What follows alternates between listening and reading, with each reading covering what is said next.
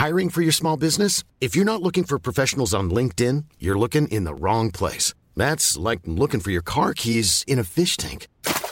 LinkedIn helps you hire professionals you can't find anywhere else, even those who aren't actively searching for a new job but might be open to the perfect role. In a given month, over 70% of LinkedIn users don't even visit other leading job sites. So start looking in the right place. With LinkedIn, you can hire professionals like a professional. Post your free job on linkedin.com slash people today. L'invité de la matinale ce matin, Sébastien Chenu, député RN du Nord. Il répondra aux questions de Florian Tardif dans un instant, juste après le rappel des titres de Chana Lousteau. Camailleux demande son placement en redressement judiciaire. L'enseigne française de prêt-à-porter est en cessation de paiement. Deux ans après sa reprise, Camailleux n'a pas réussi à renouer avec les bénéfices. C'est le plus gros week-end de départ en vacances qui arrive. Et attention, pour ceux qui comptent partir depuis Roissy-Charles de Gaulle, l'aéroport a été classé troisième aéroport le plus en retard du monde, avec 43% de vols retardés ces deux derniers mois. En tête du classement, on retrouve l'aéroport de Toronto. Les céréales ukrainiennes ont enfin quitté les ports du pays. Trois ports, notamment le port d'Odessa, ont repris le travail. A fait Moscou ont signé un accord la semaine dernière débloquant les 25 millions de tonnes de céréales coincées dans les ports de la mer Noire. Florian, c'est à vous. Sébastien Chenu, bonjour. Vous êtes vice-président de l'Assemblée nationale, mais également député RN euh, du Nord. Nous aborderons euh, dans un instant la problématique euh, migratoire, avec notamment ce sondage CSA pour CNews qui explique que 71% des Français souhaitent réduire la pression migratoire dans notre pays. Mais avant cela, est-ce que vous lisez les amendements que vous votez?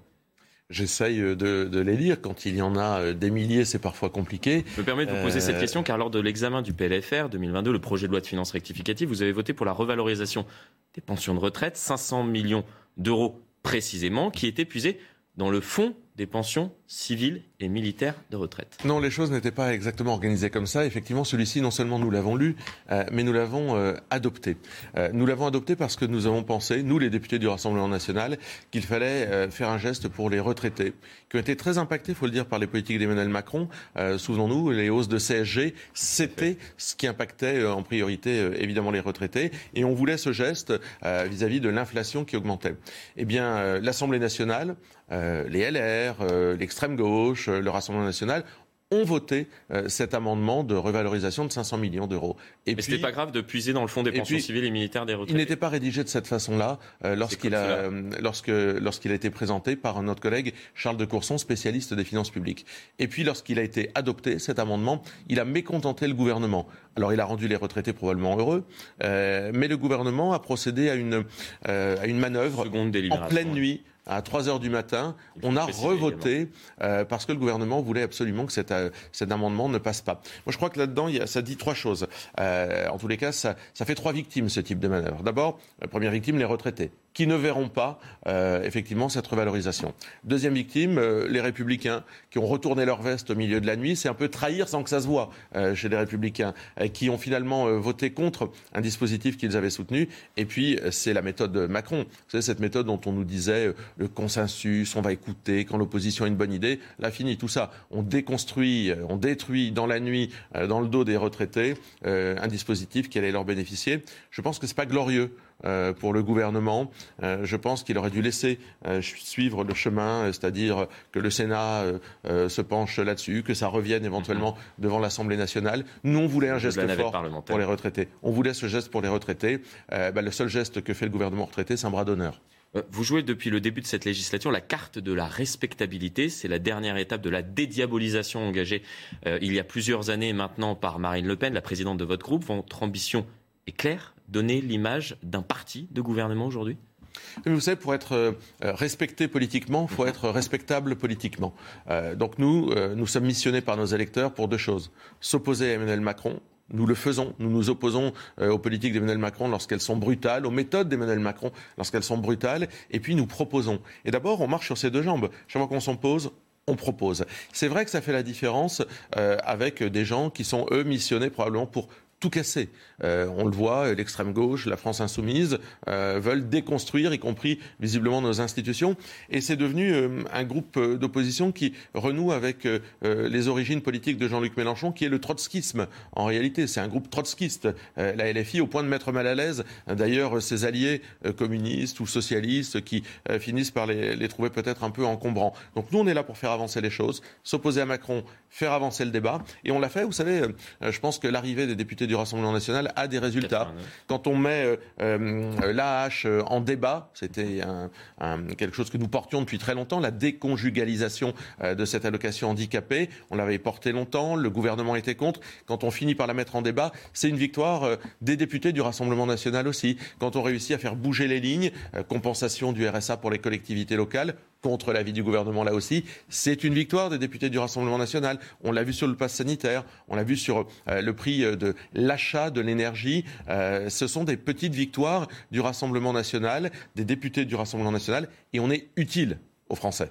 Je le disais en préambule de, cet entretien, euh, la question euh, migratoire préoccupe les Français. 71% euh, de nos compatriotes veulent réduire l'immigration dans notre pays, selon un sondage CSA pour CNews. Est-ce que cela vous étonne aujourd'hui?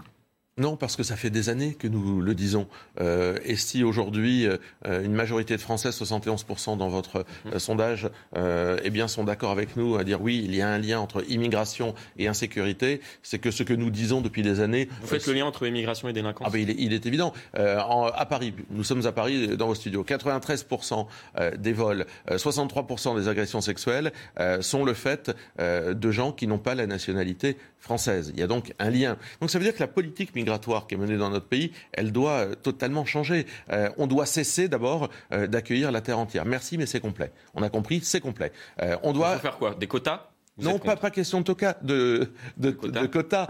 c'est arrêter d'accueillir, à part le droit d'asile, qu'il faut revisiter aussi, parce que le droit d'asile, il est contourné, il est utilisé finalement comme une immigration économique. On arrête des politiques d'immigration. On peut le faire pour des étudiants étrangers qui ont vocation plus à repartir. Économique Alors, mais l'immigration économique, non, nous non, nous n'en avons pas besoin. Et quand il y a des, milliers d'emplois qui sont non pourvus parce qu'il y a des Français qui ne souhaitent pas un autre, prendre ces emplois. C'est un autre sujet qui est celui de l'attractivité et des salaires. D'ailleurs, nous, notre euh, mobilisation mhm. dans ce projet de loi euh, de finances rectificative, c'était pour une hausse des salaires. On a fait des propositions et une baisse des taxes, une baisse des charges. Eh bien, si on baisse les taxes et les charges et si on augmente les salaires dans notre pays, on résout ce problème d'attractivité euh, de l'emploi. ça, plus la formation. Je rappelle que le gouvernement a durement d'ailleurs entaillé les crédits de formation professionnelle. Sur la question migratoire, Gérald Darmanin, le ministre de l'Intérieur, a annoncé une loi à la rentrée pour pouvoir expulser plus facilement les délinquants étrangers. C'est une nouvelle loi que vous accueillez favorablement? Ben, là encore, on pourrait se dire, l'arrivée de 89 députés du Rassemblement national, ça oblige les autres à bouger. Euh, c'est déjà bien. Vous me direz, euh, Gérald Darmanin, il est ministre depuis un certain temps. Euh, Emmanuel Macron, il est président de la République depuis plus de cinq ans. Ils vont enfin bouger. Le problème, c'est qu'il faut qu'ils arrêtent immédiatement le en même temps. C'est-à-dire que Darmanin, mmh. euh, avec à côté de lui Dupont-Moretti, euh, il n'y aura aucun résultat. Et moi, je prends euh, les paris. à partir du moment où Emmanuel Macron. Donc on propose une nouvelle loi. Oui, et de l'autre côté, Éric Dupont-Moretti la mmh. déconstruira en ce qui concerne le chaînon du pénal, le chaînon de la justice. Et donc, on peut prendre rendez-vous immédiatement l'année prochaine. Et vous verrez que le nombre d'OQTF, c'est-à-dire de, de délinquants étrangers qui doivent retourner dans leur pays d'origine, il sera toujours à peu près du même niveau, c'est-à-dire 10% aujourd'hui, ce qui constitue un véritable scandale. Cette insécurité qui est liée à l'immigration, elle touche les Français les plus modestes. Euh, moi, dans ma circonscription, euh, qui est une circonscription populaire, ce sont les Français les plus modestes qui subissent les cambriolages, les agressions, les agressions au couteau, les agressions devant le tram euh, dans la ville de Denain. Ce sont les Français les plus modestes qui la subissent en premier. Euh, vous parliez euh, justement de ces euh, OQTF prononcés. Moins de 10% des OQTF prononcés sont exécutés actuellement sur notre territoire. Un chiffre, un chiffre en baisse quasiment constante ces dernières années. Comment l'expliquez-vous? Sommes-nous trop complaisants vis-à-vis des pays qui ne souhaitent pas reprendre sur leur territoire leurs ressortissants délinquants dans notre pays Il y a deux explications. D'abord, il y a un véritable manque de courage euh, politique. On ne sait pas attaquer à cette problématique du renvoi des étrangers délinquants dans le pays. Il y a eu une tentative de Gérald Darmanin de réduire le nombre de visas dans certains pays. Ça n'a pas, en tous les cas, sur le fait de renvoyer, il n'y avait pas de volonté politique. C'est-à-dire qu'on n'a jamais voulu faire euh, jusqu'à ici le lien entre immigration et délinquance. Ça expliquait euh, en partie les choses. Et il n'y a pas de courage diplomatique. Bah oui, il faut être un peu exigeant vis-à-vis -vis de pays qui peuvent être des partenaires d'ailleurs, mais qui doivent reprendre leur délinquance. C'est-à-dire qu'effectivement, le nombre de visas accordés à ces pays doit être drastiquement euh, baissé. Euh, on doit se servir de ce rapport de force euh, pour pouvoir agir, mais également taxer les transferts d'argent. Vous savez, tous ces gens qui renvoient de l'argent dans leur pays d'origine chaque mois via un certain nombre de sociétés type Western Union, etc., eh bien, ils doivent être durement taxés. Vous ne voulez pas reprendre vos délinquants qui sont de votre pays, vous ne pourrez plus, depuis la France, envoyer un certain nombre de dividendes dans vos pays d'origine. Euh, nous ne comptons plus les morts suite à des agressions à l'arme blanche dans notre pays. Certaines sont parfois à peine relayées euh, dans la presse. La violence est-elle en train de se banaliser dans notre pays? Oui, mais là encore, euh, ouvrir les yeux, c'est quelque chose auquel nous avons contribué pendant des années. hier, je crois que c'est au Mans, où c'est un Afghan qui a fait une attaque, qui a attaqué quelqu'un au couteau. Il y a 120 attaques au couteau par jour. Un Afghan, qu'est-ce qu'il fait sur le territoire français? L'Afghanistan n'est pas un territoire en guerre. Eh bien, il doit être immédiatement renvoyé chez lui. Il doit y avoir du résultat. Les lois qui existent doivent être appliquées, doivent être fermes et doivent être concrètes. Euh, on ne peut pas se mettre à discuter euh, sans arrêt. Il y a un principe. Vous commettez un acte délictueux, en France, alors que vous n'êtes pas français, eh bien vous retournez euh, là où, de là où vous venez. Et c'est un retour, c'est un renvoi sans retour possible. C'est un aller simple. On ne revient plus en France à partir du moment où on a abîmé la France. Cela euh, concerne bien évidemment les personnes qui sont euh, actuellement sur le territoire national de manière euh, irrégulière, mais quelles sont vos propositions pour en finir totalement avec cette violence devenue insupportable pour les Français? Mais c'est une justice qui ne soit pas laxiste. La Il y a un sentiment d'impunité. C'est pas un sentiment il y a de l'impunité. Les gens voient qu'il y a de l'impunité. Ils se rendent bien compte que qu'est-ce que risque un dealer aujourd'hui, un dealer euh, identifié dans un quartier? Qu'est-ce que risque quelqu'un qui fait des rodéos sauvages et qui met euh, en péril la vie euh, des uns et des autres? Qu'est-ce que risque des voyous qui nuisent à la vie d'un quartier? En réalité, rien. Si ce n'est que d'aller faire un tour au commissariat, de désespérer les forces de l'ordre qui les attrapent et de revenir le lendemain dans leur quartier. Il y aura un jugement six mois après qui sera un rappel à la loi parce que c'est ce qu'aime Éric Dupont-Moretti on rappelle aux délinquants euh, la loi, et puis ça leur permet de continuer leur cavalcade. Donc la réalité, c'est qu'il y a une justice qui est laxiste, il n'y a pas de place de prison, il faut des peines adaptées. Pas mettre tout le monde en prison pour six mois. Je veux dire, des peines adaptées qui tombent immédiatement. Pour construire de nouvelles prisons Oui, bien sûr, des places de prison, mais aussi euh, des centres pour mineurs délinquants, un par département. C'était une proposition de Marine Le Pen à l'occasion des élections présidentielles. Donc des peines adaptées, immédiate qui tombe tout de suite et qui ne laisse pas les gens repartir sans aucune sanction. La sanction, ça a du sens dans toute éducation. Eh bien aujourd'hui, on est un pays qui ne sanctionne plus les délinquants. Ça explique les chiffres que nous connaissons. Vous évoquiez euh, tout à l'heure euh, la problématique des quartiers. Est-ce que selon vous, actuellement euh, sur notre sol, il y a des quartiers qui sont hors du champ de la République Je crois que la, réponse est dans votre question. Euh, ne pas euh, le voir, ne pas le dire, c'est passer à côté de la réalité. mais c'est plus que des quartiers. Il y a des, secteurs désormais dans toutes les villes de France qui sont ou des secteurs de non-droit ou des secteurs d'un autre droit. C'est-à-dire que des gens ont décidé que ce n'est pas le, quartier de la Guillotière, par exemple. Eh oui, en plein centre de Lyon. Mais vous savez, c'est valable dans toutes les villes de France, qu'elles soient grandes ou désormais qu'elles soient des villes moyennes. Il y a des coins dans lesquels c'est un autre droit qui s'applique. Alors, euh, on vous raquette pour une place de parking, on vous empêche de pénétrer dans un hall d'immeuble. Euh, une autre loi s'impose à ceux qui vivent. C'est inacceptable dans notre pays et c'est ça qui déconstruit aussi euh, un pays. C'est ça qui abîme le tissu républicain. En fait, c'est pas le vivre ensemble, c'est le vivre avec. Il faut vivre avec. Voilà. L'État n'est plus là pour faire respecter les choses. On est obligé de vivre avec. Ben nous, on ne se résout pas à vivre avec ça. C'est cette fameuse phrase prononcée par euh, Gérard Collomb lorsqu'il a quitté le ministère de l'Intérieur. Aujourd'hui, on vit côte à côte. Demain, on vivra face à face. Oui, mais tous ces gens-là, ils font des constats. je veux dire, ils font des constats, mais sauf qu'ils sont en responsabilité.